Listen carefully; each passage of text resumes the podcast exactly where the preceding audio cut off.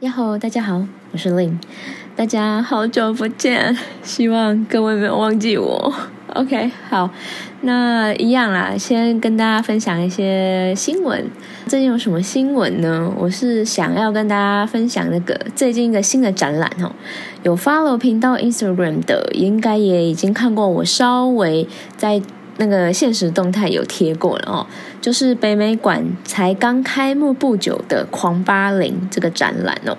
那要去看展的朋友啊，我在这边先给一个建议哈，就是最好啊要留至少三个小时以上，或是一整个下午的时间，在去看展之前呢，也可以先了解一下那个展览它分区的那个主题是什么哦。为什么呢？因为这个展非常的。怎么讲？里面的分布有点像迷宫啦，然后资料非常的多，所以我觉得就是要留多一点时间，可以去好好看，然后先了解一下它整个展览的结构是什么，这样子就是才不会看到最后觉得自己不知道在看什么，很迷惘这样子。然后啊，就像刚才说，因为里面很大嘛，很像迷宫，所以最好可以穿好走的鞋子。然后最好就是不要刚睡醒的去啦，因为里面的文献资料和说明牌非常非常非常多，是一个需要花时间才能好好看的展览。就是要看进去的话，会需要花很多时间。那这个展它涵盖了整个八零年代台湾艺术文化、音乐、电影。非常全面哦，是一个完整的一个时代译文面貌的呈现哦，非常有野心、非常有企图心的一个展览。那所以呢，因此资讯量也非常的大哈。我甚至觉得啊，可能要花好几次才能完整的看完。那我那天就是有幸啦，可以去参加开幕式。你们知道当天北美馆请到谁当开幕嘉宾吗？是罗大佑哎，罗大佑，他现场在弹奏钢琴，然后又唱歌，是现场的罗大佑，他本人真的是超帅的，而且请到罗大佑本身就非常八零年代嘛，对不对？好，我们回来讲今天要讲的主题哦，今天要聊什么呢？就来回归一下艺术史好了，毕竟我们有一段时间没有讲艺术史了嘛，而且大家好像还是比较喜欢听我讲古诶，对不对？好，那上次我们聊完了立体派嘛，接下来就来讲讲未来主义哦，因为其实是延伸的啦。好，那虽然立体派啊，在当时延伸了非常多的分支的流派。但就是有点太细了，我们就讲个比较主要，就是未来主义哈。之后再来看看要不要回来再讲一些比较枝微末节、比较嗯小众一点的风格哈。好，那未来主义是什么？跟时间有关系的艺术吗？大家会不会这样想？哎，还真的是这样吼。我们现在就来聊聊，到底未来主义要怎么样去用静态呈现动态的那个时间流动感哦。未来主义呢，也叫做未来派啦，英文是 Futurism。活跃时间大概是在一九零九年到一九四四年之间，没有非常的长，但是也是艺术史，就是现代艺术发展一个非常重要的部分哦。未来主义啊，其实跟之前我们先只是讲了，比如说像野兽派、立体派啊，他们。为什么会叫野兽派、立体派？是因为评论家他的一句话，然后被取了这个名称去定义他们的风格。未来派是跟他们不一样的哦。怎么说呢？因为未来派他们是自己叫自己未来派的，也有发表宣言哦，是一个有意识发起的思潮。那为什么说是思潮不是风格呢？因为它其实是很全面的扩散哦。未来派在艺术上的体现，不是只有在绘画、雕塑上这样而已哦。它在诗歌、戏剧、音乐，甚至建筑上都有相关未来主义的，怎么说创作？OK。那未来主义一开始是在意大利米兰诞生的，那之后主要盛行的地方也是意大利地区，之后还是有传到俄罗斯啊等等之类的地方。总之，重心是放在意大利的。好，未来主义这个词呢是怎么出现的呢？我等等会说明哦。我先说，就是先大家有个大方向，就是未来派，它其实可以说就是立体派的一个变形啦，算是后续发展出来的一个分支。那总之事情到底是怎么开始的呢？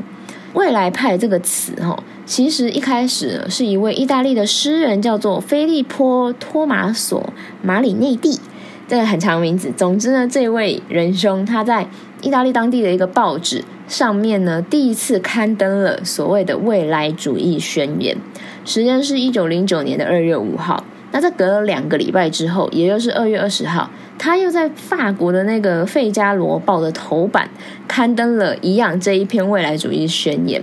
好，这其实也就算是未来主义所谓我们称作主流出道的那个时间点哦。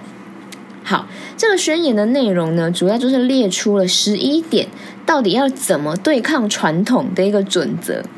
那针对绘画的未来主义，他们也有另外一篇，在一九一零年二月十一号发表的，叫做《给未来主义》。画家，或者说给未来主义绘画的宣言的一篇文章哦。他们呢，这篇宣言其实就是在说，要这些未来派的追随者要勇于去推翻、否定过去的艺术，像是意大利的那些传统绘画、文艺复兴的艺术啊等等的，要他们不要将意大利这个国家当做是古老的巨大庞贝古城，而是一个新生的国家。那为什么呢？这其实跟工业革命这个时代背景是有非常强的连结的关系哦。因为啊，这位诗人马里内蒂他是赞颂工业革命带来各种人类在速度上大跃进的一个拥护者啦，歌颂科技，歌颂呃怎么讲，人类征服自然之类的那种感觉。他们觉得世界啊，因为速度而更加美丽壮阔，所以。火车啊、汽车啊、飞机啊等等这些人类征服自然限制或是距离空间限制的这个些呃发明，非常让他们就是很狂热、很着迷。所以未来主义的核心精神可以说就是所谓的时间、速度，然后赞颂科技、信仰未来，一种追求怎么说超越与前进。的一个风格，强烈的主张要大家都动起来，好，去抛弃颠覆传统，抛弃所谓的过去主义，所有不是怎么讲，不是歌颂未来人类科技进步的这些东西，都被他们盖瓜叫做过去主义。好，总之呢就是这样子，而且他们甚至是歌颂战争的哦。他们认为战争就是艺术的最高形式，因为就是他们觉得啦，哈，战争就是所谓去彻底的破坏过去存在的那些东西。他们有说过，哈，赞颂战争是治愈世界的唯一方法。呃，就是其实比较极端啦。那他们觉得战争是最美的艺术，所以他们甚至是支持那个法西斯主义的哦。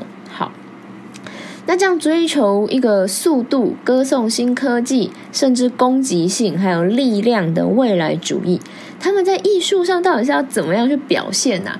简单粗暴点说啦，其实就是看起来会动、会跑、会旋转哈。他们致力呢，就是要把时间感、动态感画出来、做出来，甚至呢，他们会在画面中。就是做出似乎能让人家听到噪音啊、声音、看到声光效果的一种呈现方式哦，是一个朝着未来奔去的风格。好，那就像刚才说的，未来主义的画家们呢，他们歌颂工业和机械的动能，那认为呢，应该要把万物的运动论运用在画里面，表现出万物的动态哦。那 but how 就是他们要怎么去做这件事情？那这就要讲到上次我们讲的立体派了。为什么呢？大家还记得哦，立体派啊，很重要的特色就是要把物体切割成好多个几何碎片，然后压扁嘛，在同一个平面上这件事嘛，对吧？那这个概念其实很大程度的启发影响了未来主义的表现方式。怎么说呢？嗯，就是他们会在作品中啊，你就常常能看到吼。物体的形象被分解成块，分解成块面啦，或者是很多的线条。那这些元素呢，在作品呢，是用一种堆叠重复的手法，表现出那种呃，怎么说，很狂躁、很暴动、狂暴的动态感，或者是说律动感啦。因为未来主义这些艺术家，他们就是认为事物都是在不停的运动着，所以他们用这种方法去表现那种动态。那最代表未来主义的作品又有哪些呢？通常啦，如果你去读艺术史，然后如果只能选出一件未来主义的画作跟一件未来主义的雕塑通常你会看到的就是那两件，一件呢就是巴拉巴拉一九一二年的一个叫做《牵绳上的狗》的这幅画，英文叫做《Dynamism of Dog on a Leash》。好，那还有另外一个是 Bocconi 在一九一三年的雕塑，叫做《Unique Forms of Continuity in Space》。这件雕塑的中文应该是翻译成叫做“独特空间”，哎，独特的空间连续形态。OK，那我们就先从巴拉的这个狗狗开始说哈，大家可以去找一下作品图来看啊，就会看到呢，这件作品里面的狗狗，它的脚就像是我们在漫画里面看到一样哦，会表现一个狂奔的人，他们会怎么画？就是画很多只脚嘛，对不对？那巴拉这件作品里面的狗就是这样，它有超多只脚，而且连狗狗的那个耳朵啊、尾巴也是一样，狗链也是，就是感觉晃的超级剧烈的哈。那主人的脚还有裙摆也是同样的表现方式。然后你再仔细看啊，你会发现连地面的感觉也都超级漫画的哦，就是用线条去表现那个速度跟动态。就是虽然我说漫画，但其实更精准点举例应该是说动画。为什么？这等等我会讲哦。总之呢，画了这么多只脚脚，其实就是在表现动态嘛。也就是当我们看见一个正在快速运动中的东西时，我们也会看见残影这个现象，对吧？那其实就是同样的道理。这种表现方式啊，让整张作品不只呈现了很强的动感，对吧？还有速度感。那其实呢？巴拉他不是第一个这样表现动态的人哦，就是画那个残影，他不是第一个。有一个人比较早，大家知道是谁吗？呃，大家知道杜象嘛？其实就是他。那不知道杜象是不是？那听过达达主义吗？杜象他就是达达主义里面那个在尿壶上签名的那位仁兄啦，就是他。那杜象他在一九一二年有件作品叫做《下楼梯的女人二》，那这件作品其实就可以看作是未来派的一个怎么讲影子。就是一个开端的感觉，基本上就是介于立体主义和未来派之间啦。好，就是一个过渡期的作品。但这件作品啊，它一开始在展出的当时在展出的时候，是在那个独立者沙龙里面展出的。那它当时是被划分在立体派的分类里面的。好，anyway，这只只是一个小小的补充。那总之呢，呃，下楼梯的女人这件作品。为什么杜象会这样画呢？传说这是和摄影技术有点关联。为什么呢？这一说是哈，杜象这件作品很有可能是受到了英国摄影师叫做一位叫做迈布里奇 （Edward Mybridge） 他一个摄影作品的影响。那这个摄影师他最有名呢，就是他对于动态中、运动中的人或动物的摄影，吼，可以去想象成就是制作动画的分镜啊。大家知道，动画一秒的动作画面啊，就要至少八张图去跑。要流畅的话，甚至就是一秒要二十四张图。总之呢，就是一样的概念，就是把动作拆解后串起来，你就看起来就会动嘛。小时候大家应该也有玩过嘛，就是在那个笔记本上一页就画一个人，然后一页就是一个动作，然后你就去翻那个笔记本，然后它就会动嘛，就像一个小小的动画，就是一样意思。好，那麦布里奇这个摄影作品也是一样。总之呢，杜象可能就是受到这一件摄影作品，或是他这一系列摄影作品的启发。那下楼梯的女人可能就这样诞生了。好，那这个动态感啊，到最后也就是被未来派拿来用了，然后也继续发展下去，就有了我们所看到的现在的这种表现手法。他把影像的连续性动作呈现在同一个画面里。可以想象成，就是把动画一秒二十四张图全部画在透明片上面，然后叠在一起变成一张图，二十四张叠在一起变一张的意思。好，那巴拉除了这张狗狗的图以外呢，还有另外一张其实也很有名哦，通常也会看到叫做 The Street Light 街灯。大家去可以找下图来看，就会发现哦，什么叫做动态？另外一种动态是光的动态的。在这张图里面，它就是整个就是把光线射散的那种视觉效果画的非常的好哦，就是一个很强的炫光感。好，再来呢，刚刚还有讲到是雕塑嘛，未来派的雕塑。那这件作品呢，最有名的其实就是博丘尼的叫做独特的空间连续形态。那这件作品呢，简单来形容，其实就是走路有风。好，怎么说呢？我现在就来讲这件作品呢，为什么会诞生呢？其实就是博丘尼他在一九一二年的时候发表了一篇叫做《专门 for 雕塑的未来主义宣言》。他在里面写说，他认为绝对而彻底的抛弃外轮廓线和封闭式的雕塑，让我们扯开人体，并且把它周围的环境也包括到里面来。好，在这之后呢，博丘尼他就做了好几件以未来主义为基础的石膏模型。怎么说？呃，就是去实践他的这个想法、这个理念、这个宣言。那我们说的这一件独特的空间连续形态，就是其中的一件作品。之后呢，呃，在一九三一年吧，好像我们讲的这件作品，它才被翻桶变成我们熟悉的这个样子。要不然之前它都只是一个石膏雕塑。好。那看了图的大家有没有觉得这件作品看起来有那么一点熟悉熟悉，有点 deja vu 的感觉？有联想到什么吗？就机器人呢？吼，钢弹呢？各位有没有？这件作品其实一直以来啊，都被认为是二十世纪初现代艺术中最前卫也最具指标性的雕塑作品。为什么？因为它很狂啊！就是雕塑作品这么一个静态有重量的形象的一个物件。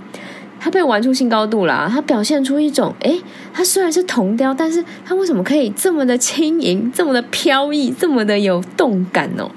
就像是你旁边突然有一个人快步轻盈的这样走过去的那种视觉，甚至是身体感受，或是那个环境，它很精准的表现出了这个形体是怎么样的去和身旁的环境、空气、速度相互作用结合。最后形成一种超越静态，而且超越对于力学的一种理解的方式哦。所以呢，就算它是一个不会动的铜雕，但是任何人看到这件作品，都可以马上意会感觉到，这是一个在运动中的形体，对吧？它整个雕塑的造型线条完全就是突破传统框架，自由奔放到一个不行，很帅，真的很帅。而且啊，它整个造型啊，也对于后世的电影啊、动漫这些未来世界人形的造型发展史上有很大的影响。所以我才说很像钢弹啊之类机器人，Bumblebee 啊那种感觉。好，然后啊，这件雕塑其实它最厉害的地方啊是。它除了完美呼应了未来主义论者对于打破旧艺术、旧传统的这个精神上做出了一个非常好的最佳范例之外，它同时却也还符合了人类在视觉美学上那种普世性的认同。白话点讲，就是它虽然打破传统，但它还是很美、很好看。所以不厉害吗？就是很厉害嘛。好，总之呢，简单讲，未来派就有这种感觉。希望呢，大家对于这群在想法上虽然有点政治不正确吼，因为支持战争嘛，就是歌颂战争，但在创作上他们却也还是非常精彩，也对后世留下重大影响。这些艺术家们，希望大家有更多的认识哦。OK，那这集就先到这啦，下集我们准备来讲讲什么嘞？我觉得至上主义好了。呃，因为其实这也是一路从立体派啊到未来派延伸出来之后，出现了至上主义者，有点一脉相承的感觉。虽然都各有不同的表现方式，但是是有脉络可循的吼。好，那一样，如果各位喜欢今天的内容，也欢迎帮我按个心啊，留言分享，也可以寄信到频道的 Instagram 或是信箱私讯给我，我都会看到。那如果想要赞助频道，也非常欢迎大家透过赞助连接抖内我一杯咖啡喽。OK，谢谢你们。那这集就先到这啦，再次感谢你们的收听，我们就下集下次再见喽，拜拜。